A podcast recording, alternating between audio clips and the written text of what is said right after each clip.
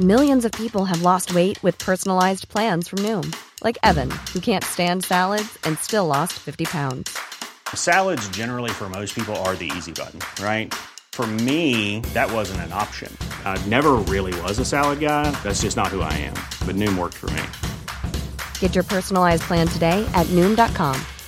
Real Noom user compensated to provide their story. In four weeks, the typical Noom user can expect to lose one to two pounds per week. Individual results may vary. Bienvenue, bienvenue sur CNews, c'est le début de 90 euh, minutes info. Au sommaire aujourd'hui, c'est un équilibre fragile que ce projet de loi immigration, à peine ébauché, déjà critiqué de toutes parts.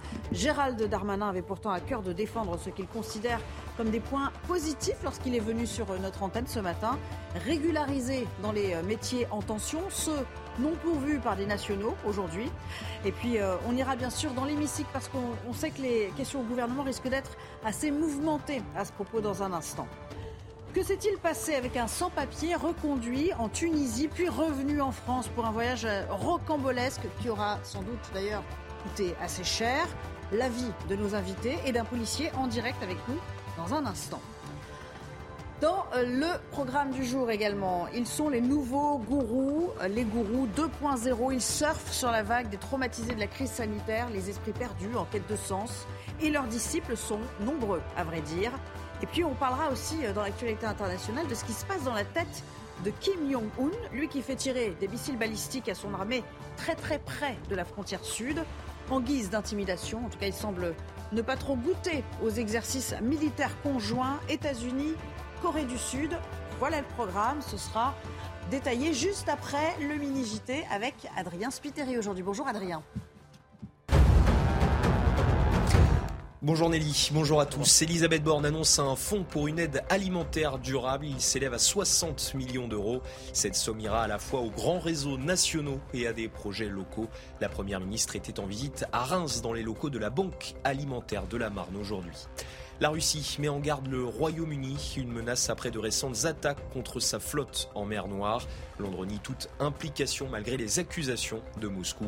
Dans un communiqué, les autorités russes déclarent, je cite, que de telles actions pourraient avoir des conséquences imprévisibles et dangereuses.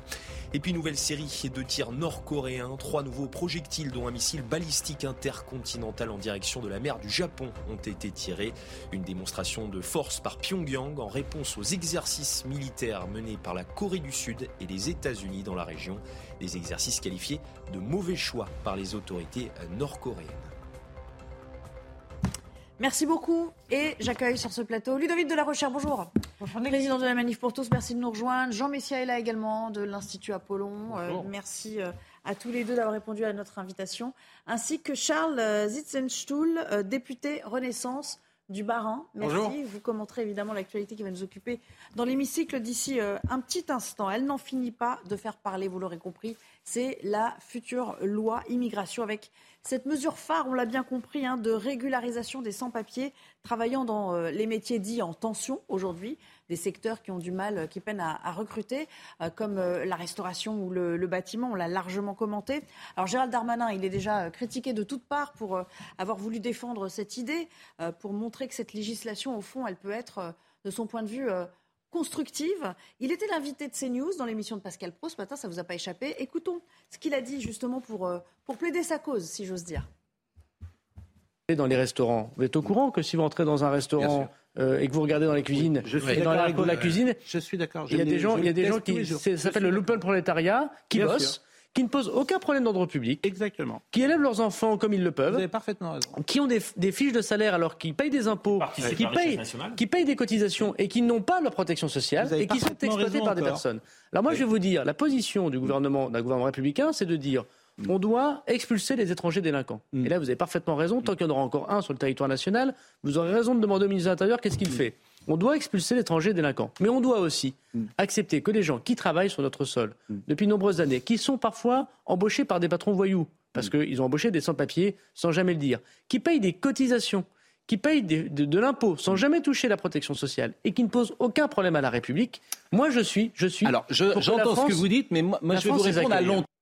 Alors je vous préviens tout de suite, avant de nous faire réagir, euh, on, peut, on est susceptible d'aller dans l'hémicycle d'un instant à l'autre parce qu'il y a des questions qui vont nous intéresser précisément sur ce thème. Jean Messia, je commence avec vous. Il le dit, il y a des cas sur lesquels il fallait de toute façon se pencher. Pour autant, fallait-il en faire l'alpha et l'oméga de cette loi, comme il semble le vendre sur, sur les plateaux télé, interview après interview? Bah, C'est-à-dire qu'il y a un immense paradoxe parce que les Français sont demandeurs plutôt d'une limitation drastique de l'immigration. Or, cette loi, euh, il commence par dire qu'on va non seulement régulariser, mais qu'il faut des immigrés pour les métiers soi-disant en tension. Euh, en réalité, c'est une gigantesque imposture, ces métiers en tension. Comment, peut, on parler de, métiers en tension alors que nous avons euh, plus de 5 millions de chômeurs et que la France est loin du plein emploi? Je vous rappelle quand même que le taux de chômage des étrangers hors Union européenne, il est du double de la moyenne nationale. Euh, et même du triple si on considère certaines populations étrangères dans ce taux. Euh, ça veut dire quoi? Bah, Ça veut dire que vous avez aussi euh, des millions de chômeurs étrangers qui refusent aussi les emplois que les Français ne veulent pas faire. Donc qu'est-ce qu'on fait? Alors évidemment, si on fait venir des gens de l'étranger, dans ce cas-là, il faudrait, il faudrait expulser en masse tous les chômeurs étrangers qui sont là dans notre pays et qui n'ont rien à y faire parce qu'ils vivent finalement au crochet de la société, puisqu'ils n'ont pas de travail. D'accord? Donc euh, je, trouve que le, problème posé par Darmanin euh, est, assez, est assez problématique en réalité. Alors, pour la réponse et pour la défense, hein, Charles Soul, euh, est-ce que. je reprends un petit peu ma formulation. Est-ce que, en mettant l'accent sur ça, on se détourne un petit peu du problème? Beaucoup disent finalement, ils contentent personne avec ce projet de loi. Euh, qui est ni à droite ni à gauche, c'est du en même temps macronien. Et à l'arrivée, qu'est-ce que ça changera euh, à la question notamment des, OQTF Parce que c'est un peu là-dessus qu'on insiste au quotidien quand même. c'est vous qui dites que c'est l'alpha et l'oméga de, ce projet de loi. Déjà, le projet de loi, on ne le connaît pas, puisqu'il va y avoir un débat dans les deux chambres du Parlement à la fin du mois de novembre et au début du mois de décembre, qu'ensuite le projet de loi sera envoyé au Conseil d'État. Une fois euh, le débat fait dans les deux chambres, donc ce sera pour le mois de décembre, et qu'ensuite le projet de loi, on va le connaître euh, normalement début janvier, en début d'année. D'accord, enfin l'ossature ressemblera à ça quand même. Non, mais attendez, c'est important. Pour le moment, on n'a pas les mesures. Euh, on est en train de discuter sur une interview qu'a faite bien sûr le ministre intérieur avec le ministre du Travail. Et moi, je pense que la philosophie de Gérald Darmanin et d'Olivier Dussopt, c'est d'avoir un texte pragmatique. Pour moi, la partie la plus importante euh, du texte, euh, c'est d'abord euh, d'améliorer les taux d'exécution, d'expulsion des OQTF, comme on dit, et que les étrangers qui n'ont rien à faire sur le sol de la République doivent rentrer chez eux et doivent être expulsés. ça, c'est, on en parle. Non, mais on en parle depuis des semaines. on en parle. On parle pas beaucoup de ça. Bah, bah, alors, c'est le choix, du débat public. Mais attendez, moi j'ai lu, moi j'ai lu l'interview. les, les, premières questions de l'interview du ministre de l'Intérieur, avec d'ailleurs des réponses très longues, elle concerne les expulsions et elle concerne les OQTF, où là, l'objectif est d'améliorer, de restreindre notamment les voies de recours et les délais d'expulsion. Ça, c'est le premier pilier. Pourquoi? Parce que les étrangers qui n'ont rien à faire en France doivent quitter la France. Ensuite, il y a le deuxième pilier, qui est le sujet euh, on appeler de l'immigration euh, économique. Et moi, je trouve que là, Gérald Darmanin et Olivier Dussopt sont très courageux c'est-à-dire de mettre fin à cette hypocrisie, parce que comme l'a bien dit euh, le ministre de l'Intérieur ce matin sur votre antenne, quand on va dans un restaurant bien franchouillard dans une ville française, trois fois sur quatre, le pâté en croûte qui est servi, il est préparé par des clandestins qui sont en cuisine. Et comme le ministre l'a dit, qui sont et qui utilisés, qui sont, qui sont utilisés par des patrons alors qu'il a qualifié euh, de voyous ou qui en tout cas euh, détournent d'une certaine façon la loi. et ça, ce sont des gens qui sont venus chez nous, qui travaillent, qui ne posent pas de difficultés et qu'il ne faut pas mélanger avec les délinquants étrangers qui doivent être expulsés. Ludovine de la Recherche, juste un mot là-dessus. On n'a pas encore le détail, il a raison. Hein, euh, le texte, il n'est pas encore. On a ce qu'il en a dit. Euh, c'est une ébauche, c'est les grandes lignes. Euh, mais a priori, il serait question quand même, de ce que j'ai compris dans mes lectures, de décorréler cette demande de régularisation de l'employeur. C'est-à-dire que l'employé, le travailleur sans papier, peut faire la demande pour lui-même pour euh, un an euh, pour éviter effectivement les, abus. Mais est-ce que ça peut pas donner lieu à d'autres abus précisément? Alors, euh, en fait, si on reprend, pardon, je, reviens un tout petit peu en arrière, Gérald Darmanin, au cours de l'interview de ce matin chez Pascal Pro, dans l'émission de Pascal Pro, a dit à un moment donné, je suis favorable à l'immigration. ça n'a pas été développé après. Et il a, il a précisé. Allez, je vous coupe. On va juste écouter une question. On revient. Vous vous inquiétez pas, on va parler de ça. Mesdames et Messieurs les ministres, chers collègues, ma question s'adresse au garde des Sceaux, ministre de la Justice, mais en raison de son absence, je vais l'adresser à Madame la Première ministre. Madame la Première ministre, les chiffres en matière d'insécurité révèlent une surreprésentation d'étrangers parmi les délinquants. À Bordeaux, selon la préfecture de Gironde, 40% des mineurs mis en cause en 2020 pour des faits de délinquance étaient des migrants. À Montpellier, selon le préfet de l'Hérault, 48% des gardés à vue en juillet 2022 étaient étrangers. À Lyon et à Marseille, selon votre collègue M. Darmanin, respectivement 39% et 60% des actes de délinquance sont le fait d'étrangers. À Paris, selon Laurent Nunez, préfet de police, ce chiffre atteint 48%, mais monte jusqu'à 70% pour les vols avec violence et 75% pour les vols simples et même 63% pour les agressions sexuelles. Et pour terminer la série, le 30 juin dernier, le ministère de la Justice indiquait que plus de 25% des détenus étaient étrangers.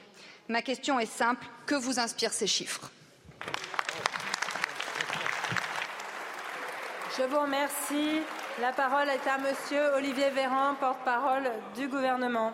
Oui, Madame la députée Diaz, je vous réponds au nom du gouvernement en l'absence du, ministre, Éric Dupont-Moretti. Madame la députée, d'abord, je ne sais pas le sens de votre question, mais je n'imagine pas une seconde que vous voudriez laisser à penser que l'impunité serait une règle dans notre pays. Il n'y a pas d'impunité pour les voyous dans notre pays. Et, parce que nous combattons l'impunité, figurez-vous, Madame Le Pen, je vous vois sourire, vous savez, parce que nous combattons l'impunité, nous renforçons les moyens de la justice. Vous voyez, ça fait trois ans que ce Parlement vote une augmentation sans précédent des crédits de la justice, encore 8% cette année. Et vous savez quoi? Vous avez voté contre Tous, vous avez voté contre l'augmentation des moyens de la justice. Pendant la campagne, vous nous disiez que si vous étiez président de la République, on atteindrait les 9000 magistrats. On les avait déjà dépassés. Et dans ce quinquennat, nous allons en rajouter 8000 supplémentaires, ainsi que des greffiers de justice et des huissiers de justice. C'est la politique de M. Dupont-Moretti que vous combattez, mais au moment de voter les hausses de crédit, encore une fois, vous votez contre. Ce que nous avons fait depuis 2017, Madame la députée Diaz, nous avons passé une circulaire fin septembre en direction des parquets pour une politique pénale extrêmement ferme. Nous avons mis en place des dispositions pour faciliter l'expulsion des délinquants étrangers, c'est ce qu'on appelle la conditionnelle expulsion. Nous avons et nous allons construire des places de prison supplémentaires à nouveau dans le projet de budget pour lequel vous avez voté contre. Cette majorité a voté la création de 15 000 places de prison supplémentaires. Joindre les actes aux paroles, Madame la députée. Nous garantissons, notre politique, c'est de garantir la responsabilité pénale en France et procéder aux expulsions une fois que les OQTF définitives ont été prononcées par le juge. Il y a des centres de rétention administrative dans lesquels sont placées les personnes en situation irrégulière qui se sont rendues responsables de délits ou de crimes en attente d'être expulsées afin qu'ils ne restent pas dans nos rues et dans la nature. Madame la députée, j'espère, je ne suis pas sûr de vous avoir convaincu, mais la prochaine fois, la prochaine fois que vous aurez l'opportunité de voter un budget en hausse pour la sécurité et pour la justice dans le pays que vous voulez défendre, faites-le. Merci beaucoup, Monsieur le Ministre. Madame la députée Diaz. Monsieur le ministre, vous êtes incroyable. Malgré des chiffres incontestables, vous continuez votre autosatisfaction et vous tentez de faire diversion. Mais le problème, c'est qu'en continuant à faire la politique de l'autruche, parce que vous êtes incroyablement aveuglé par votre idéologie, vous ne réglerez jamais les problèmes des Français. Moi, je veux juste vous rappeler qu'en France, 70% des gens souhaitent qu'il y ait moins d'immigration. Vous ne répondez à aucune de leurs préoccupations, mais moi, je vais vous donner un conseil. Si vous souhaitez libérer des places de prison, commencez par expulser les 25% d'étrangers qui les peuplent.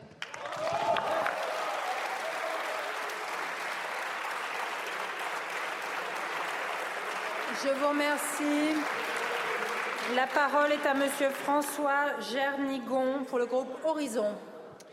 Merci Madame euh, la Présidente, Mesdames et Messieurs les ministres, chers collègues. Ma question s'adresse à Monsieur le ministre de l'Intérieur et des Outre-mer. Monsieur le ministre, vous avez annoncé hier, conjointement avec le ministre du Travail, votre volonté d'atteindre un point d'équilibre qui me paraît juste sur la question migratoire en France. D'une part, mettre en œuvre une politique extrêmement ferme et efficace vis-à-vis des étrangers qui entrent irrégulièrement sur notre territoire, qui s'y maintiennent sans droit ni titre. Et d'autre part, faciliter les démarches et la vie des étrangers qui seraient en capacité de pourvoir des postes des métiers dits en tension. Vous rappelez aussi, à juste titre, que la maîtrise de la langue française est un pilier incontournable de notre contrat républicain, la première et inéluctable condition de l'intégration.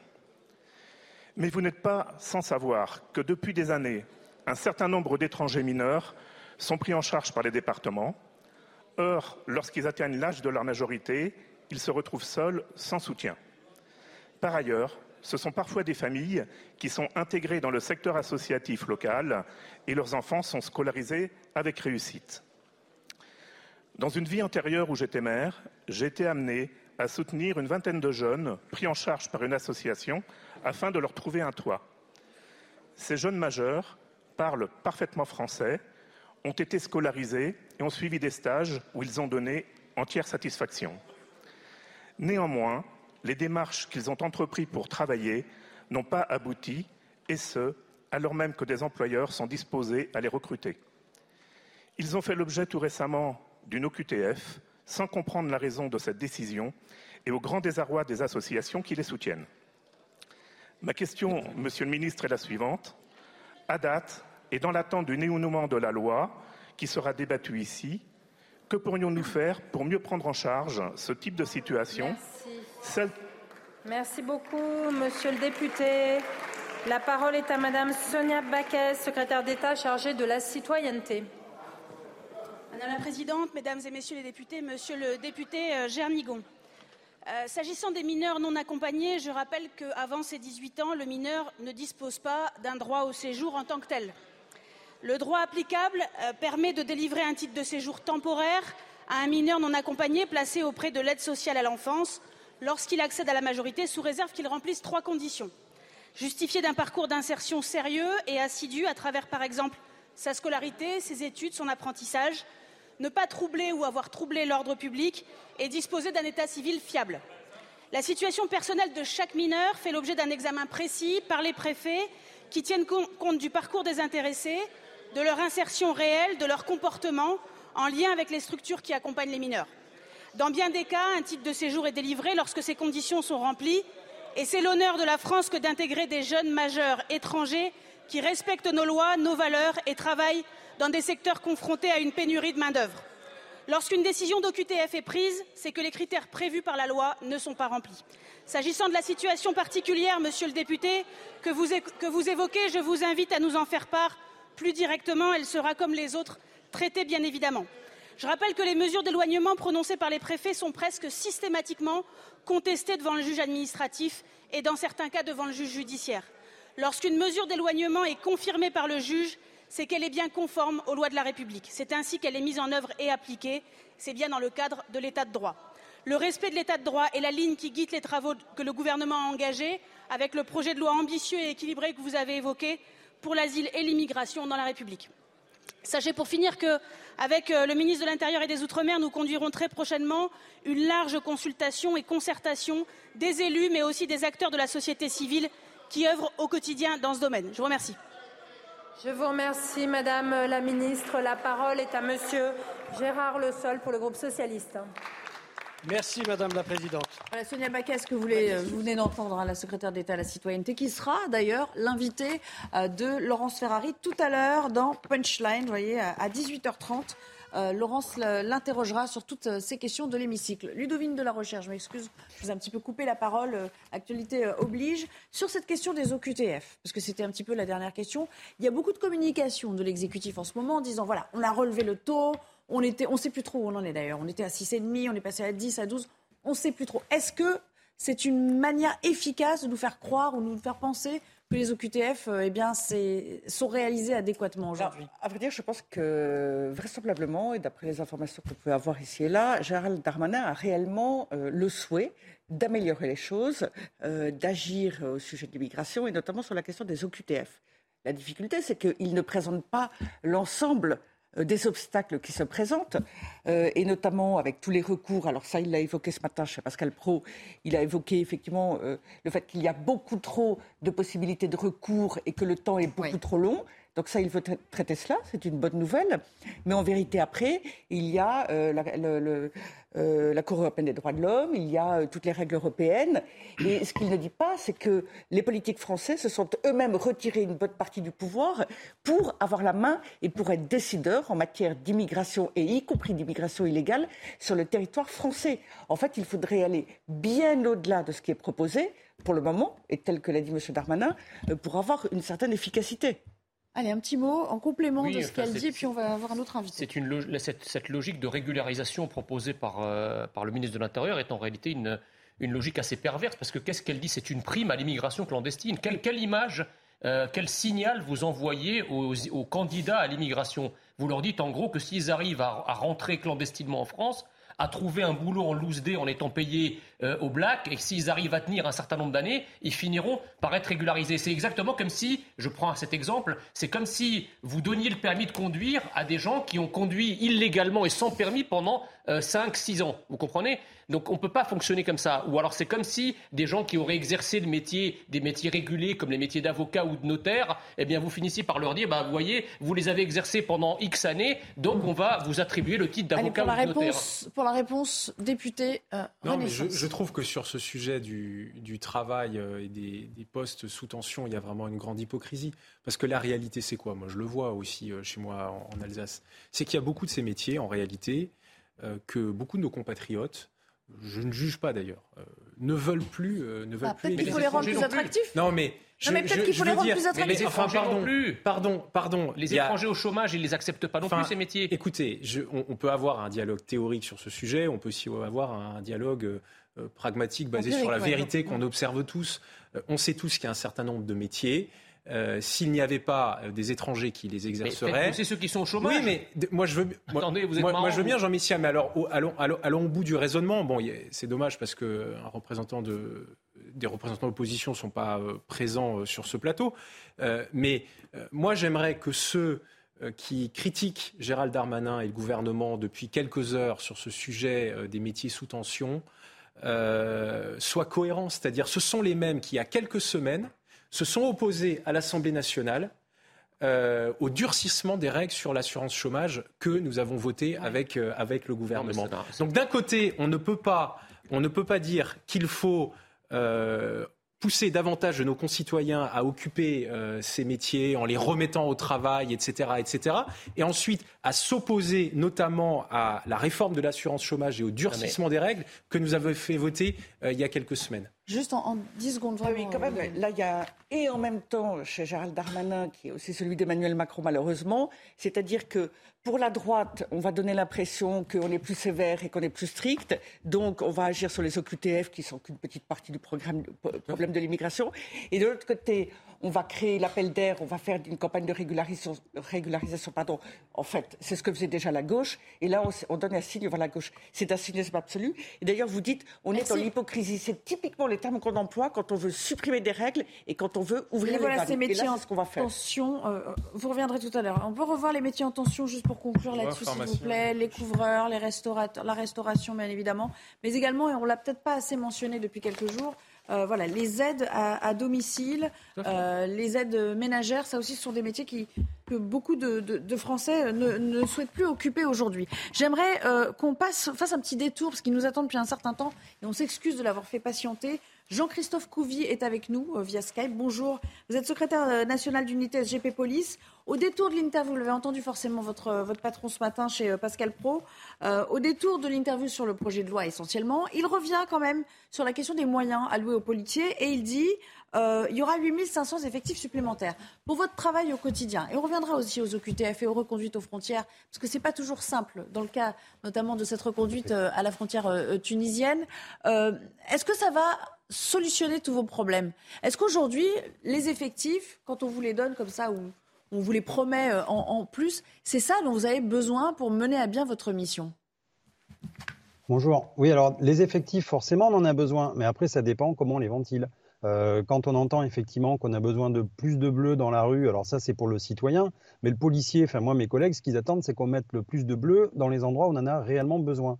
Et là, pour l'instant, c'est pas que dans la rue qu'on en a besoin, c'est aussi dans les, dans les, dans les, j'allais dire, euh, les secteurs où on produit, euh, on fait la police judiciaire, euh, les sûretés départementales, les brigades de sûreté urbaine, c'est-à-dire où on traite vraiment la procédure judiciaire. Parce qu'il y a un, un engorgement de procédures euh, beaucoup de collègues sont en burn-out parce qu'ils sont dépassés, ils ont beaucoup de, dossiers, ils n'arrivent pas à vider les dossiers euh, euh, qu'ils ont en portefeuille. Et donc, en fait, si vous voulez, plus vous allez mettre de bleu dans la rue, plus vous allez ramener et interpeller l'individu. Et, effectivement, c'est pyramidal. Et, si on renforce pas les gens qui traitent les dossiers judiciaires, et si on renforce pas aussi bah, les moyens pour les, magistrats, notamment en nombre, ça ne servira strictement à rien, si ce n'est encore une fois de faire du classement sans suite. et donc, en fait, les gens pourront beau aller déposer plainte, bah, à la fin, il y a 10% des plaintes qui sont traitées. Oui, ce que vous nous dites, au fond, c'est attention à l'effet trompe-l'œil, quoi. C'est-à-dire euh, ben oui. un volume d'interpellation pour, au final, euh, pas beaucoup de peines prononcées. C'est ça. Si c'est pour faire une usine à statistiques, euh, pour en fait juste faire de la communication, non seulement pour notre hiérarchie, j'allais dire, pour, euh, pour avoir des primo mérites euh, et se gargariser sur des chiffres, ou pour le politique, pour dire, regardez, vous voyez, euh, on a multiplié par 10 les interpellations et les gardes à vue. Regardez à Nantes actuellement, il y a 60% de gardes à vue en plus, sauf qu'en fait, derrière, il n'y a pas de traitement. Nous, nos collègues, ils sont, la moitié sont, sont en burn-out et, eh ont posé des, des arrêts de travail, ils n'en peuvent plus. Et donc ça, si on renforce pas les officiers de police judiciaire, si on renforce pas, on renforce pas justement tous les services de traitement judiciaire, ça ne servira à rien. Alors, vous restez avec nous. Enfin, on va marquer une courte pause, mais on vous invite euh, évidemment, Jean-Christophe Couvier, à rester avec nous parce qu'on va reparler de cette situation assez rocambolesque, cette reconduite euh, en Tunisie euh, qui a mal tourné parce que la personne en question eh bien, est revenue en France, retour à la case départ. Ça a mobilisé un certain nombre de fonctionnaires. Je vous demanderai votre avis à vous également sur ces moyens qui ont été déployés pour cet individu. On s'interrompt quelques secondes et vous aurez tous la parole. Jean Messia, je vous sens dans les starting blocks. À tout de suite.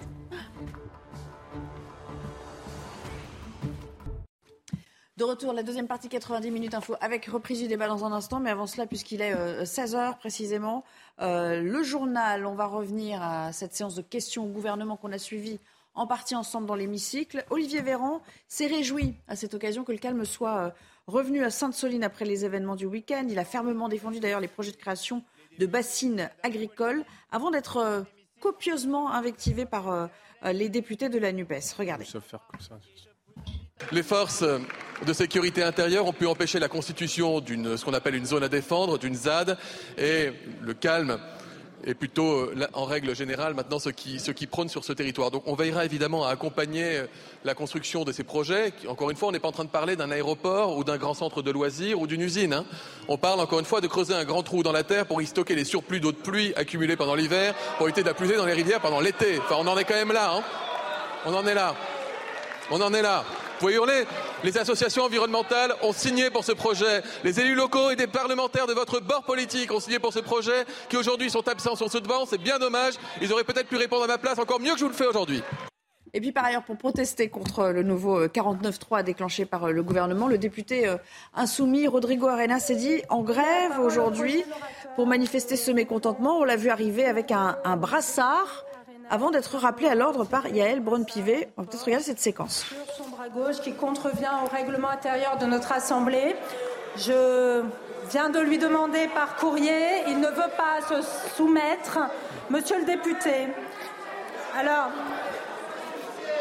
moi, je, je veux bien faire l'exégèse du règlement, mais en son article 9, tenue en séance, la tenue est-ce que vous pouvez me laisser parler, s'il vous plaît, mes chers collègues? Donc, l'article 9 de l'instruction générale du. Voilà, il se passe toujours quelque chose du côté du Palais Bourbon. Un mot de la situation en, Israël, avec un bloc de droite euh, de Benjamin euh, Netanyahou qui est toujours plus proche du pouvoir à l'issue des législatives. 96% euh, des votes maintenant ont été dépouillés et il est crédité donc de 65 députés. Je propose d'écouter la réaction de Boaz Bismuth, candidat aux primaires du Likoud. Il serait oui, lui, du retour du parti au premier plan. Est-ce que c'est le retour sur la scène internationale Oui. Et Itamar Ben-Gvir pas, ne sera pas celui qui va dicter la politique extérieure d'Israël, ce sera Netanyahu, ce sera les lignes directrices du Likoud. Et ce que l'on souhaite, c'est au contraire, euh, euh, par exemple, les accords d'Abraham, euh, quatre pays ont signé, signé la paix avec nous, la normalisation. Et eh ben, mon première, ma première comment dire, priorité pour moi, c'est justement joindre d'autres pays. Oui, c'est le retour d'Israël sur la scène internationale, mais un Israël fort, pas un Israël qui signe des accords euh, euh, de faible comme c'était le cas euh, avec le Liban. Un mot du déplacement du pape François euh, au euh, Bahreïn aujourd'hui. Visite de quatre jours sur place. C'est le premier d'ailleurs d'un souverain pontife dans ce pays, euh, qui sera en, grande partie ce voyage consacré au, au dialogue interreligieux. Écoutez une réaction sur place. Nous saluons la visite de Sa Sainteté le Pape à Bahreïn et nous la considérons comme un moyen de répandre l'amour et la connaissance entre les gens. Nous lui souhaitons la bienvenue.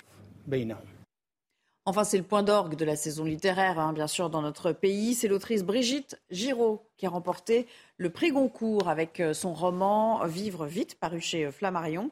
Il revient, euh, ce roman, sur les événements improbables qui ont conduit à la mort de son mari il y a quelques années. Peut-être que les mots aident à conjurer le sort. C'est ainsi qu'elle a accepté ce, prix tout à l'heure. C'est la 13e femme récompensée ainsi depuis la création du Goncourt il y a maintenant 120 ans. Et puis, pour être tout à fait complet, sachez que le Renaudot, lui, a été attribué à Simon Liberati pour son roman Performance, qui est paru aux éditions Grasset. Voilà, vous savez tout. On reprend le débat à peu près là où on, l'a laissé avec euh, nos invités, Charles Zitzenstuhl, euh, Ludovine de la Recherche, Jean Messia qui sont toujours euh, avec moi. Et puis, à distance, bien sûr, Jean-Christophe Couvi, qu'on va faire réagir dans un instant parce que je vous avais promis d'évoquer à nouveau cette situation rocambolesque d'un étranger en situation irrégulière qui a été reconduit en Tunisie. Il y avait eu ce laissez-passer consulaire délivré par euh, Tunis. Et puis finalement, patatras, à l'arrivée, on dit non, il n'est pas tunisien, il est algérien. Donc on le renvoie en France. Regardez, Vincent Farandège. Nous sommes le vendredi 28 octobre dernier. Une personne étrangère en situation irrégulière, placée dans le centre de rétention administrative de Rennes, doit être expulsée. Il est établi que cette personne est tunisienne. Il se fait octroyer un laissez-passer par le pays est transféré de Rennes à Paris, puis de Paris à Tunis. Mais une fois sur place, tout ne se passe pas comme prévu. Une fois euh, là-bas, euh, euh, la Tunisie lui a repris ses empreintes et l'individu s'est dit finalement qu'il n'était pas du tout tunisien, mais qu'il était algérien. L'homme est alors reconduit en France le lendemain. Tunis-Paris, Paris-Rennes. Une situation étonnante, mais symbolique des reconduites à la frontière. On a plutôt le problème déjà euh, que, les pays reconnaissent leurs ressortissants. Euh, quand ils sont documentés, je dis bien documentés, c'est quand ils ont des documents de voyage. Beaucoup n'en ont plus, n'en ont pas, ou les ont détruits. Donc là, c'est encore plus difficile pour nous de reconduire, de faire de la reconduite frontière. C'est pour ça qu'il y a malheureusement si peu de reconduite frontière en ce moment. La France doit désormais se procurer un nouveau laissez-passer consulaire, algérien cette fois-ci. Euh, Jean-Christophe Couvi, vous êtes toujours avec nous. Euh, j'aimerais citer juste Patrick Stefanini. Vous voyez qui c'est, bien sûr, il a été au, ministère de, l'immigration quand il y en avait un. Il dit c'est le quotidien des fonctionnaires. Ce genre d'histoire, ça arrive tout le temps. Ah, vraiment, dites-nous, parce que ça paraît quand même assez lunaire raconter comme ça. Oui, bah, en fait, il faut savoir que quand une personne arrive euh, de, l'étranger, souvent c'est des filières, hein, première chose qu'on leur dit, c'est de jeter leurs documents. Voilà, on ne doit pas les identifier, donc effectivement, ben, c'est beaucoup plus difficile après de raccompagner quelqu'un dans son pays d'origine quand on ne sait pas d'où il vient. Donc euh, c'est un peu la, chasse à la vérité, c'est-à-dire que quand on interpelle euh, un clandestin, euh, d'abord il nous dit d'où il vient spontanément. Alors souvent, ils inventent un petit peu une destination. Moi, j'avais travaillé dedans. souvent, j'avais beaucoup de pseudo-palestiniens en fait, euh, c'était surtout des Égyptiens. Euh, et donc, vu que la Palestine, on ne reconduit pas à la frontière, donc ils voulaient tous se faire passer pour des ressortissants palestiniens. Donc, du coup, en fait, après, on fait une enquête, on fait des auditions. Euh, on essaie d'étayer dans les auditions qui, nous disent, par exemple, bah, citez-moi cinq villes du pays, la monnaie, des gens connus, etc. Enfin, on essaie de, retracer un peu tout ça pour vérifier que la personne est bien du pays ou pas. Et après, une fois qu'on s'est fait une idée, eh bien, on fait la porte, euh, j'allais dire, du porte-à-porte au consulat. Et c'est le consulat euh, qui nous dit si c'est un ressortissant de leur pays ou pas. Donc là, en l'occasion, à l'occurrence, je veux dire, bah, le, job a été fait par mes collègues. Euh, il est parti donc en Tunisie, sauf qu'après, bah, voilà, patatras, il n'est pas tunisien, donc retour casse départ, et puis bah, on va refaire une audition, on va le re-entendre, on va le représenter sûrement au consulat algérien pour avoir le feu vert de l'Algérie pour le raccompagner à l'Algérie. C'est effectivement notre quotidien en deux mots, là, c'est un raté total ou c'est un cas d'école? C'est-à-dire ça arrive tous les jours Juste en deux mots pour qu'on comprenne. Non, c'est quand même assez rare. Euh, là, c'est quand même assez rare parce qu'en principe, quand les consulats étrangers euh, euh, nous, nous, donnent vraiment l'origine de, la personne, ils les prennent. Hein. C'est quand même assez rare qu'ils nous les renvoient. Mais voilà, sur les OQTF, après, c'est très compliqué aussi. effectivement, il nous faut des moyens et du temps. Et pour, pour, pour avoir ça, je veux dire, pour, pour savoir d'où une personne vient, bah, je vous dis, il faut du temps pour, pour, pour mener cette enquête. Et, sur les Dublins, par exemple, qui font l'immense majorité des OQTF, on les renvoie juste dans le pays européen qui nous borde. Hein, voilà. Donc, euh, par exemple, si la personne est arrivée d'abord en Allemagne, quand on va faire le QTF et qu'on va l'extra, enfin entre guillemets la, raccompagner, on va la raccompagner d'abord en Allemagne. Et le lendemain, elle reviendra. C'est ce qu'on appelle les, les Dubliners, c'est-à-dire ceux qui doublent les demandes. C'est ça. Merci beaucoup, euh, Jean-Christophe Couvi, d'avoir euh, répondu à nos questions. C'était très précieux et merci d'avoir pris du temps sur votre journée, pour, parce que je sais que vous avez mobilisé une, une, heure pour être avec nous aujourd'hui en plateau. Réaction non, mais cette histoire de, Tunisien qui part de, Rennes, de mm. faux Tunisien qui s'avère être un Algérien qui revient à Rennes, pardonnez-moi l'expression, mais c'est vraiment la noisette sur le macroute et non pas la cerise sur le gâteau. Parce qu'en réalité, c'est vrai que c'est un cas euh, un peu ubuesque, mais qui cache une forêt de dysfonctionnement euh, tous les jours en matière d'expulsion. ce, phénomène d'OQTF exécuté ou non, prend un temps policier considérable, un temps considérable pour la justice. Et donc le système est vérolé, on peut y appliquer toute la pommade que vous voulez, mais le système doit être revu de fond en comble. Je voulais juste dire un, mot sur euh, l'immigration de travail, enfin deux choses. La première, c'est pourquoi en fait les employeurs euh, embauchent des gens en situation irrégulière. C'est pour les payer moins cher que euh, les travailleurs réguliers, puisqu'ils ne déclarent pas de cotisation sociale, ils ne déclarent rien, donc ils, lui payent de la main à la main un salaire. Si vous régularisez ces gens-là, donc ils sont euh, ils prétendent, ils peuvent prétendre à avoir un salaire plus élevé et donc évidemment le euh, restaurateur par exemple ou l'artisan qui les emploie eh bien, il va être obligé de les payer plus cher. Donc, ils seront soumis aux mêmes règles du travail que tous les autres Français. Donc, qu'est-ce qui, qui, va se passer? Ces gens-là, vont être à un moment licenciés parce qu'ils coûtent aussi cher que les autres et donc ça va faire un appel d'air pour les gens qui pour les pour d'autres clandestins qui vont venir les remplacer. Donc on ne résout absolument rien euh, à, travers ce, système. D'autant moins, Jean Messia, qu'en fait, si on régularise tous ceux qui sont en situation irrégulière au motif qu'il y a des métiers en tension, ah. au lieu de régler la question de la formation, etc., euh, il y aura d'autant moins de QTF à exécuter il y a aussi une manipulation bah, Merci. entre les deux Retourne à l'Assemblée nationale. Une autre question sur l'immigration. En même temps, où vous voulez plus d'immigration ou vous voulez moins d'immigration dans notre pays. Nous, députés les Républicains, nous voulons moins d'immigration en France car nos capacités d'intégration ont depuis longtemps largement dépassé le seuil de saturation. Vous, vous voulez toujours plus d'immigration dans notre pays, à l'instar de ces cinq dernières années record du nombre de demandeurs d'asile, record du nombre de titres de séjour délivrés, record du nombre de clandestins, record d'inexécution des OQTF. Votre bilan est désastreux. Pour reprendre les mots de Gérard Collomb, en matière d'immigration, 50 perdus. En proposant une vague de régularisation massive de travailleurs clandestins qui demain seront éligibles au regroupement familial. Votre gouvernement poursuit son chemin sur la voie de la lâcheté et de la facilité en faisant de l'immigration la solution à tous les dysfonctionnements du marché du travail. Au lieu de remettre au travail ou en formation les 5,5 millions de chômeurs déjà présents dans notre pays pour pouvoir l'une des 300 000 offres vacantes, vous préférez vous incliner devant les suppliques du patronat plutôt que de vous interroger sur les raisons qui poussent certains chômeurs à refuser de reprendre un travail ou sur celles qui font de la France l'avant-dernier pays de l'OCDE en ce qui concerne l'inadéquation entre besoins et offres de formation.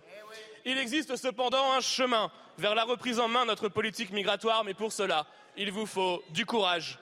Diminuer drastiquement l'immigration familiale et étudiante, qui sont devenues des trappes à clandestinité, puis à bas salaire passer d'une immigration familiale subie, sous-qualifiée, à une immigration choisie, surqualifiée, comme le font les autres pays. Obtenez enfin les laissés-passer consulaires nécessaires aux expulsions en tordant le bras des pays d'origine des clandestins, en supprimant les visas, l'aide publique au développement et les transferts d'argent vers ces pays.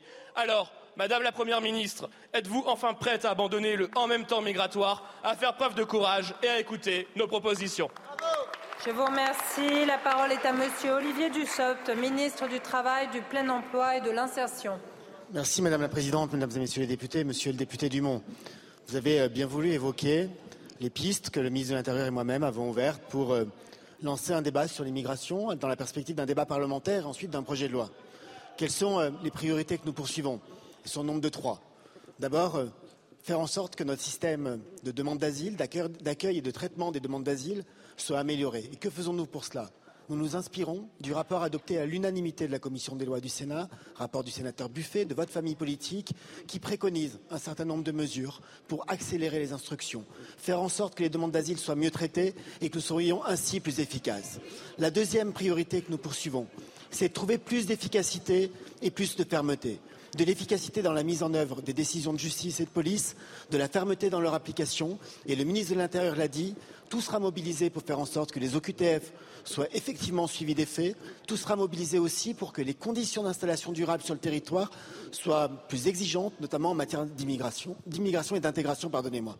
Et enfin, nous avons une troisième priorité, celle à laquelle vous avez bien voulu consacrer le plus de temps. C'est la question de l'intégration, avec une conviction, le travail est le meilleur outil d'intégration le travail des immigrés présents sur notre territoire, le travail des demandeurs d'asile issus de pays dont nous savons pertinemment que l'asile sera accordé parce que ce sont des pays particulièrement dangereux et plutôt qu'attendre des mois, il vaut mieux qu'ils puissent travailler directement et ainsi s'intégrer. Et puis nous voulons effectivement permettre à un certain nombre de travailleurs étrangers en France, en situation irrégulière, qui travaillent et qui bien souvent occupent des postes particulièrement difficiles, dans la droite ligne finalement de la circulaire dite circulaire Valls de faire valoir un droit à la régularisation dès lors qu'ils occupent un emploi sur un métier dans un secteur en tension. C'est une demande des employeurs, vous l'avez dit, c'est aussi une question de dignité. Ce n'est pas un plan de, de régularisation massive. C'est une étude au cas par cas pour faire en sorte de regarder la réalité en face, parce que regarder la réalité en face devrait être le premier enseignement à tirer à l'ouverture d'un tel débat. Merci beaucoup, Monsieur le Ministre. La parole est à Madame Isabelle Santiago pour le groupe socialiste. Petite réaction, le domaine de la recherche, il nous dit, euh, en gros, ministre du Travail, euh, il faut regarder au cas par cas. Euh, ça ne veut pas dire qu'on va régulariser à tout va. Non, mais il faut être honnête. Ils n'auront pas la possibilité de regarder au cas par cas. Il va y avoir des régularisations en très grand nombre. C'est une évidence. D'ailleurs, c'est l'esprit, depuis le début du premier quinquennat d'Emmanuel Macron, qui est très favorable à l'immigration. Et Gérald Darmanin l'a dit ce matin sur votre plateau, il est favorable à l'immigration. Et il ajoutait euh, on peut ne pas être d'accord là-dessus. Alors, il s'adressait à Pascal Pro, euh, mais ça, il l'assumait et c'est un fait. Et donc, faire, dire on va traiter la question des OQTF, ça n'est qu'une toute petite part de la question. C'est vraiment l'arbre qui cache la forêt du sujet global d'une manière générale. Faut-il poursuivre ou pas On va vous laisser euh, Charles Isenstuhl répondre. vous voyez, on a l'impression un peu que le texte, en tout cas tel qu'il veut être présenté aujourd'hui, il n'est pas du tout compris comme il voudrait qu'il le soit, quoi. Enfin, je, vais reprendre ce que j'ai dit au tout début de l'émission. Il n'y a pas de texte. Non, mais il y a ce qu'il a dit pour le moment du le texte, débat, le, débat, le débat n'a même pas commencé. D'accord, il y a un esprit du, texte alors. Il y a un esprit du texte quand même. Il y a eu une interview hier de deux ministres pour lancer le débat, avec, je trouve, un courage quand même politique à affronter ce sujet des métiers euh, sous tension, euh, où manifestement euh, nos compatriotes, enfin une majorité de nos compatriotes, euh, ne veulent pas faire. Et je pense que là-dessus, euh, il faut regarder la réalité, il faut arrêter d'être hypocrite et qu'on protégera d'ailleurs. Prétexte à régulariser. Mais c'est pas un prétexte. Comme, pas un prétexte. Le ministre du Travail vient de dire qu'il y aura du cas par cas. C'est pas du tout un grand plan de régularisation comme on essaye de le faire croire depuis, euh, depuis quelques heures. Le débat commence. Le débat commence. On va parler de comment on, est, on fait, on exécute mieux les expulsions. On va certainement pas, euh, parler de euh, l'immigration euh, étudiante, de l'immigration familiale. Je veux dire, le, non, débat commence à peine. réagisse à ce ah, qui a déjà été dit. À ce qui a déjà été dit. on n'a pas le projet de loi, mais on peut réagir à ce qui a été dit. Et pardonnez-moi, mais là, jusqu'à présent, ce qu'on a depuis, ce qu'on a depuis 2017, c'est une Mais sauf que tout le monde parle que de ça, en fait. Ce qu'on a, tout le monde ne parle que de ça. Ce qu'on a depuis 2017, c'est une immigration sans précédent. Alors évidemment, on est nécessairement et logiquement plus que Parce que vous avez sollicité la parole, vous l'avez pas eu. Merci beaucoup, euh, la recherche. Le, le, problème, si vous voulez, c'est qu'aujourd'hui, les Français, dans leur, dans leur grande majorité, veulent une réduction drastique de l'immigration. D'accord? Or, il y a des questions dans ce, dans ce projet de loi qu'on n'a pas. Mais enfin, dans, dans ce qui est dit, il n'y a rien sur le regroupement familial. Il n'y a rien sur la transformation ces dernières années euh, du droit d'asile, des visas étudiants en véritable filière d'immigration, euh, euh, qui, sont devenus des, Et en plus, si vous voulez, la question des, des métiers en tension et, de la régularisation ou non des gens par rapport au fait qu'un métier soit en tension ou pas est particulièrement inhumaine. Qu'est-ce que c'est Décider du sort de quelqu'un sur, sur, une question macroéconomique est inhumain. Si quelqu'un bosse dans, un, dans un secteur et que le secteur du jour au lendemain n'est plus en tension, qu'est-ce que vous allez lui dire? Vous allez lui dire, bon, bah, le, secteur n'est plus en tension, on, vire, la carte de séjour et on, et on vous expulse. C'est arrêté. Il ne le fera pas. C'est du mensonge. C'est, il faut en réalité arrêter l'immigration. Les gens qui sont sur notre territoire et qui ne travaillent pas, qui sont d'origine, enfin qui sont étrangers, étrangers de nationalité étrangère avec un titre de séjour et qui ne travaillent pas, il faut plus renouveler leur titre de séjour et il faut les renvoyer chez eux. Alors, vous l'aurez compris, vous le dites vous-même, on n'en est qu'à la philosophie du texte puisqu'on n'a pas, les textes dans son ensemble. même pas. Bon, la philosophie un petit peu quand même. Euh, il nous donne les grandes lignes de ce qu'il souhaite voir ébaucher euh, une fois qu'il y aura Espérons la rédaction sérieux et solide, parce que pour le moment c'est très euh, ponctuel. Et il nous reste 4 minutes. Oui, mais tout le monde en parle. Donc ça fait quand même oui, mais très intéressant. Mais étudiants, regroupement familial, il y a des questions majeures. Euh, le, ministre a déjà beaucoup parlé d'asile cet été, il a déjà euh, donné beaucoup de pistes sur comment. Allez, il nous reste 4 minutes. J'aimerais juste vous, un petit votre sentiment sur euh, un sujet qu'on a préparé sur les dérives sectaires, parce qu'on en compte de plus en plus en France, si l'on en croit une étude de la Mivilude. Il y a des menaces qui prospèrent dans le secteur du bien-être, de la santé, les relations hommes-femmes aussi, ça on s'en est rendu compte. Autour de ces inquiétudes, on trouve cette nouvelle tendance de ce qu'on appelle les Gourou 2.0. Regardez ce reportage, Augustin Donadieu. Tout commence généralement sur Internet. La promesse d'un épanouissement ou d'une santé retrouvée. Les gourous 2.0, comme les appelle la secrétaire d'État à la citoyenneté Sonia Baquès, n'hésitent pas à mettre directement en danger, parfois de mort, les personnes sous leur emprise en leur délivrant un discours anti-médecine virulent. Des gens qui, quand vous avez un cancer, vous conseillent d'arrêter la chimiothérapie pour des jus de légumes, de vous nourrir d'air et de lumière pendant 21 jours. Dernière affaire en date, celle de ce naturopathe sans diplôme, suivi par des centaines de milliers de personnes sur Internet et dont les vidéos comptabilisent des millions de vues. Vous avez peur. Vous avez peur parce que vous pensez que vous allez mourir. Et ça, ça fait partie du marketing du cancer. Il aurait poussé ses clients à se détourner de la médecine conventionnelle en leur conseillant d'adopter un régime alimentaire à base d'aliments crus. Il a d'ailleurs été condamné pour exercice illégal de la médecine et usurpation du titre de médecin.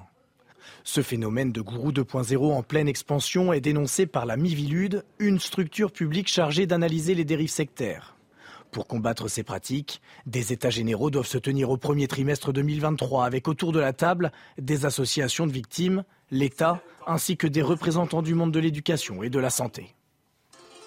Ludovine de la Rochère, c'est difficile de faire une analyse complète, mais quand même, est-ce que c'est la résultante de tout ça de la crise Covid avec, avec des esprits un peu chamboulés, euh, des gens qui ont été perdus avec les, les confinements Alors effectivement, on assiste euh, aussi, et c'est en lien à un phénomène d'autodiagnostic, c'est-à-dire qu'on écoute sur Internet des influenceurs, euh, ils répondent à des angoisses, à des inquiétudes, et après on voit des patients et surtout des jeunes qui arrivent et en disant au médecin, en visio ou en présentiel, j'ai ci, j'ai ça, il me faut tel traitement.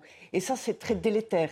La démarche, elle doit être le contraire. Mais je voulais aussi évoquer euh, aussi une autre sorte d'emprise, mais qui a une forme bien sectaire et qui conduit à des traitements médicamenteux, qui est la question des trans. Les jeunes sont invités euh, sur des sites, il y en a plein, on peut chercher. Et là, il y a un problème majeur aussi de santé. Invités à prendre des bloqueurs de puberté, on leur donne les molécules, à prendre des traitements hormonaux avec des effets irréversibles. Et là, je pense que la Mivilude a, en particulier pour les mineurs, un travail très important à conduire. C'est bien de le signaler. Charles Zizenstuhl, euh, député Renaissance du Bas-Rhin, euh, il y a aussi, on le voit, une aggravation au fond des rapports hommes-femmes. Est-ce que ça aussi c'est symptomatique? Est-ce que c'est ça le nouveau communautarisme aussi? Je ne sais pas dans quel sens aggravation des rapports. Euh, C'est-à-dire que vous voyez euh, des associations euh, qui plaident pour la plus de masculinité. Ah, a contrario, il y a des associations de femmes qui favorisent des rencontres pour eh bien, favoriser, mettre un petit peu en exergue la fonction utérine, hmm. se retrancher un petit peu derrière une forme de, de, de néo-féminisme qui exclurait les hommes. Est-ce que là aussi, il n'y a pas un risque de dérive? Si, il y a un risque de dérive, mais tout ce qui s'apparente à, du, à du sectarisme qui soit idéologique, qui soit euh, religieux, qui soit basé sur d'autres fondements est à combattre. Moi, je trouve d'ailleurs plutôt intéressant que le ministère de l'Intérieur euh, remette ce sujet au devant de l'affiche. J'ai noté aussi que, que, oui, oui, non, non, mais bien sûr, les, chiffres annoncés par le ministère sont quand même inquiétants, c'est-à-dire euh, plus 33% de signalement. C'est-à-dire qu'en fait, les signalements, on le sait toujours, c'est la face visible de l'iceberg. donc le, le, mal est bah plus profond. Et que par ailleurs, il y a le sujet euh, des sectes, Il y a également le sujet du, complotisme qui va être abordé dans les assises en début d'année prochaine. Et moi, je, trouve ça plutôt bien que là aussi, les pouvoirs publics s'y penchent, parce que pour, vous le dire, c'est le ressenti aussi, moi, que j'ai depuis plusieurs mois, avoir fait beaucoup de campagnes électorales. On sent une, montée en puissance des discours complotistes, des dérives complotistes et de, et de, du comportement complotiste. Moi, je, non, mais moi, je pense, si vous voulez, que le l'augmentation de cette dérive sectaire, l'augmentation spectaculaire, n'est qu'en réalité que le thermomètre euh, de la maladie, des maladies euh, de notre époque. Ah oui, oui euh, C'est-à-dire, effectivement, une époque qui où les gens ne trouvent plus de sens, plus de verticalité, plus de transcendance plus de, plus de voilà plus d'absolu. Donc on se réfugie si vous voulez dans, dans des ersatz on va dire, de, de, transcendance, de divinité, plus ou moins. Euh, voilà, euh, dans les relations hommes-femmes, bah, et que quand la société vous explique qu'on euh, ne sait pas très bien ce que c'est une femme, on ne sait pas très bien ce que c'est un homme, eh bien évidemment, ça donne aussi, le, ça fait le lit, si vous voulez, d'un certain nombre de, de, groupes sectaires, oui. Voilà, donc moi je pense que, évidemment, lutter contre le charlatanisme sur les réseaux, etc., c'est très important, mais surtout, il appartient de redonner ces lettres de noblesse à la politique pour redonner du sens à la citoyenneté. Je sais que ce thème vous inspire, mais on est un petit peu pris. Non, mais puisqu'on est en une journée euh, littéraire, un jour de, prix littéraire, d'ailleurs aussi noté, euh, que, que d'ailleurs Michel Houellebecq a, on avait fait un, thème de l'un de ses romans à succès il y a, il y a près de 20 ans, c'était La possibilité d'une île, je crois, euh, et donc montrant que ce, mal euh, n'est pas ancien. Et moi, je suis d'accord avec Jean Messia, probablement l'un des, des symptômes des, de l'anomie de nos sociétés occidentales. C'est la question du transhumanisme, la possibilité d'une île. Et il a bien raison parce que c'est bien la perspective. Allez, merci parce qu'on n'aura plus de temps pour la dernière partie. On va devoir la tronquer grandement. Merci, on s'interrompt. Petite pause, on revient le complotisme. Si j'avais su. 90 minutes info, on est ensemble pour encore quelques minutes. On va parler euh, de la Corée du Nord qui a tiré à nouveau trois euh, missiles euh, balistiques intercontinentaux, dont un, a priori, de ce type-là, qui a apparemment échoué. ils ont été lancés en direction de la mer du Japon. Faut-il s'en inquiéter? Harold Iman va nous en parler dans un instant, parce que ça s'ajoute à ce qu'on a déjà vu hier comme alerte. Donc voilà, on est en alerte, effectivement. ce sera juste après le Flash Info, signé Adrien Spiteri. Aucun signe d'activité nucléaire non déclarée en Ukraine selon l'AIEA. Affirmation du patron Raphaël Grossi dans un communiqué publié ce jeudi. L'Agence internationale de l'énergie atomique a inspecté trois lieux à la demande de Kiev. L'Ukraine accuse Moscou d'avoir effacé les preuves de préparation d'une bombe sale. Elisabeth Borne annonce un fonds pour une aide alimentaire durable. Il s'élève à 60 millions d'euros. Cette somme ira à la fois aux grands réseaux nationaux et à des projets locaux. La Première ministre était en visite à Reims dans les locaux de la Banque alimentaire de la Marne aujourd'hui. Les obsèques de Justine Vérac auront lieu demain. Elles se dérouleront à 10h en l'église de Tauriac, village d'origine de la jeune femme, avant l'inhumation au cimetière. Le village sera bouclé par la gendarmerie. La jeune femme a été retrouvée morte en Corrèze le 27 octobre dernier. Le principal suspect, Lucael, a reconnu les faits. Merci Adrien et nous accueillons sur ce plateau Harold Iman. Bonjour Harold, je suis ravie de vous retrouver. Alors Harold, vous allez nous parler de ces sirènes d'alerte aérienne que retentit pour le deuxième jour euh, consécutif dans une île sud-coréenne à, à peine 120 km à l'est euh, de la péninsule euh, coréenne. Alors évidemment, on s'en inquiète parce qu'il y a déjà eu 23 tirs de, missiles hier. Le Japon aussi a eu un petit vent de panique. À quoi joue Pyongyang en ce moment exactement? Alors déjà, il a tiré sur, à côté de cette île qui est assez loin de la côte euh, Uleong, qui est une ville euh, très jolie. C'est une espèce de euh, centre de dolmen sud-coréen. Beaucoup de touristes vont là. Bien.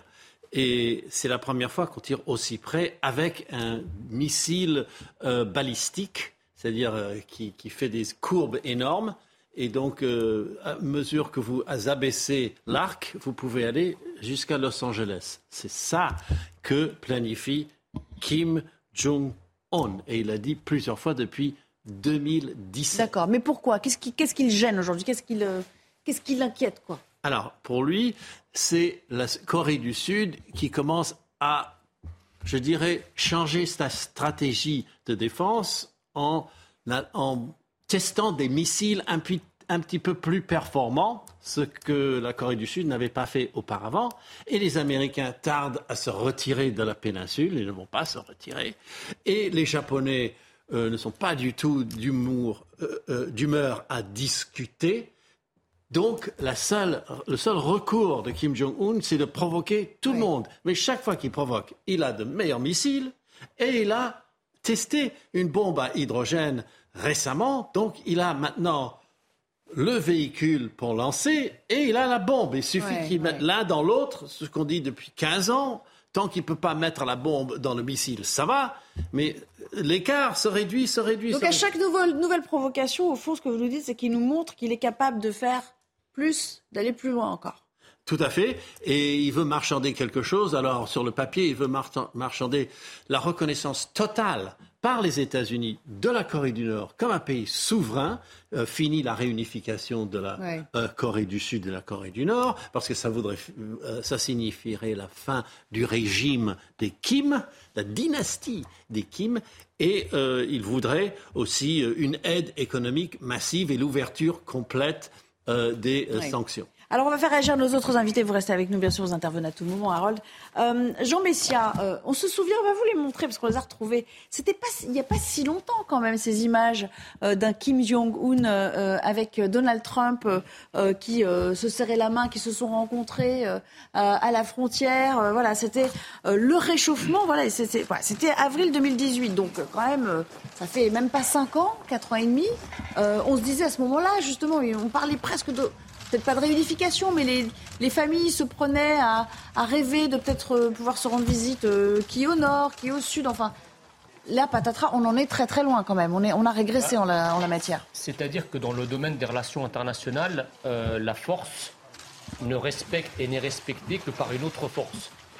C'est-à-dire que Donald Trump, sa politique est une politique de faucon, on va dire. Hein. vous connaissez l'expression des relations internationales, évidemment, euh, c'est, ce qui est très étrange, c'est que ce sont toujours les faucons euh, qui font la paix.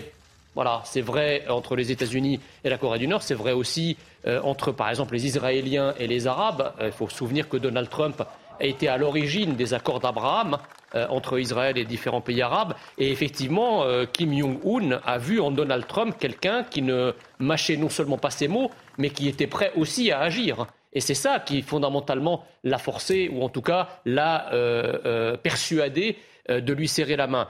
si vous avez en face d'un pouvoir très militariste, très volontariste, très agressif, eh bien, vous avez un ventre mou progressiste, eh bien, effectivement, il n'y a aucun cran d'arrêt à la volonté de puissance, même du plus petit État. Voilà. Et c'est ce qui se passe avec les États-Unis d'un Biden vieillissant. Charles Chisenstuhl, euh, euh, ça paraît loin tout ça, mm. mais il faut se remettre dans le contexte aussi international autre, c'est-à-dire ce qui se passe euh, en Ukraine avec, avec la Russie. La menace nucléaire, elle n'a jamais été aussi, aussi forte hein, que, que en 2022, là, de, depuis le début de ce siècle. Oui, depuis la, la, crise des missiles de Cuba, c'est probablement la période de tension la, la plus extrême dans les relations internationales sur le sujet euh, du nucléaire. Alors faire l'exégèse euh, des dessins et des objectifs précis de la Corée du Nord, c'est un exercice en général très compliqué, très risqué. Donc moi, je ne vais pas m'y engager. Je sais simplement que le président de la République a, condamné euh, fermement d'ailleurs ces, ces, tirs. Hein. Il a parlé de provocation inacceptable du régime nord-coréen. Et puis c'est aussi l'occasion de, rappeler que la France, le rappeler à nos compatriotes, Kim Jong-un ou pas que la, que la France est une, est une grande puissance et qu'elle est une grande puissance parce qu'elle dispose aussi euh, de l'arme euh, nucléaire. Et c'est vrai que c'est pour nous aussi une assurance vie inestimable. Et je crois qu'on se rend compte depuis, depuis quelques mois que nous ne sommes pas un pays comme les autres dans le concert international, en particulier parce que nous disposons de cette force de frappe nucléaire aussi et la maîtrise de l'art de la dissuasion. Et surtout, et je tiens à, terminer sur le sujet, que nous disposons euh, de la force de dissuasion nucléaire en étant une démocratie. Parce que là, ce qui est inquiétant, euh, c'est qu'on parle d'un régime qui est tout l'opposé euh, d'une démocratie. Voilà. Donc on peut être une démocratie et disposer également de la force de frappe. Ludovine de la Rochère, et puis on ira vers vous, Harold, pour la conclusion sur cette affaire. Écoutez, il est clair que le 21e siècle est peut-être vraiment ouvert maintenant. On l'avait évoqué, ça n'a rien à voir, euh, mais c'était aussi historiquement très important, euh, la mort euh, de la reine de la reine d'Angleterre. Et là, depuis à peu près depuis cette même année, nous avons le début de ce conflit entre la Russie et l'Ukraine. On sait que la Chine regarde de très près ce qui se passe, elle-même pensant à Taïwan, et euh, de l'autre côté, la Corée du Nord euh, euh, vis-à-vis des pays qui l'entourent. Il y a de quoi être très inquiet, en effet. et je pense que l'évolution de la démocratie, des démocraties et des pays occidentaux, et malheureusement l'évolution de ces conflits, sont ce qui va marquer très fortement ce, ce siècle. Espérons que tout cela s'apaise. Mais oui. Oui. Harold, il disait euh, assez justement euh, qui sait ce qui se passe dans la tête de Kim Jong-un? On a une idée ou, des dirigeants de son père ou son grand-père avant lui. Oui, on n'a pas vraiment d'idée.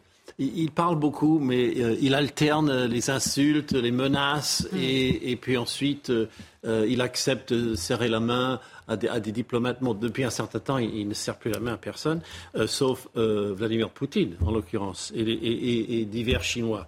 Donc, euh, lui, il est en train de se, je dirais, profiter des faiblesses de l'Occident, mais ce n'est pas pour détruire l'Occident, ça ne l'intéresse probablement pas du tout. Ce qu'il voudrait, c'est juste consolider son régime et être un, un, leader normal comme les autres. Il, a une espèce de bizarre fascination pour le basketball et, toutes sortes d'occupations occidentales. Il a grandi en Suisse. Donc, euh, il, pense que comme ça, en hurlant comme un oui, je crois adolescent... Que son grand ami, c'était euh, Dennis Rodman. Euh, oui, oui, oui, le basketteur qui est à peu près la seule personne qui peut lui parler en, totale décontraction, mais ça ne mène jamais à rien du tout. Et, d'ailleurs, l'ouverture avec Donald Trump n'a mené à rien du tout. Il a euh, Kim Jong-un traitait euh, Pompeo, le secrétaire d'État, de barbare et il ne voulait plus le voir. Donc euh, c'est pas facile. Allez, voilà qui conclut notre émission du jour. Merci à tous les quatre de m'avoir accompagné dans un instant. Vous retrouverez évidemment Laurence Ferrari avec ses invités pour le début de Punchline. Notez le rendez-vous de 18h30. On l'a aperçu tout à l'heure dans l'hémicycle. C'est Sonia Baquès, la secrétaire d'État en charge de la citoyenneté, qui sera l'invitée de Laurence dès 18h30. Je vous remercie. Je vous dis à demain pour une nouvelle édition de 90 minutes info. Excellente fin de journée sur notre antenne.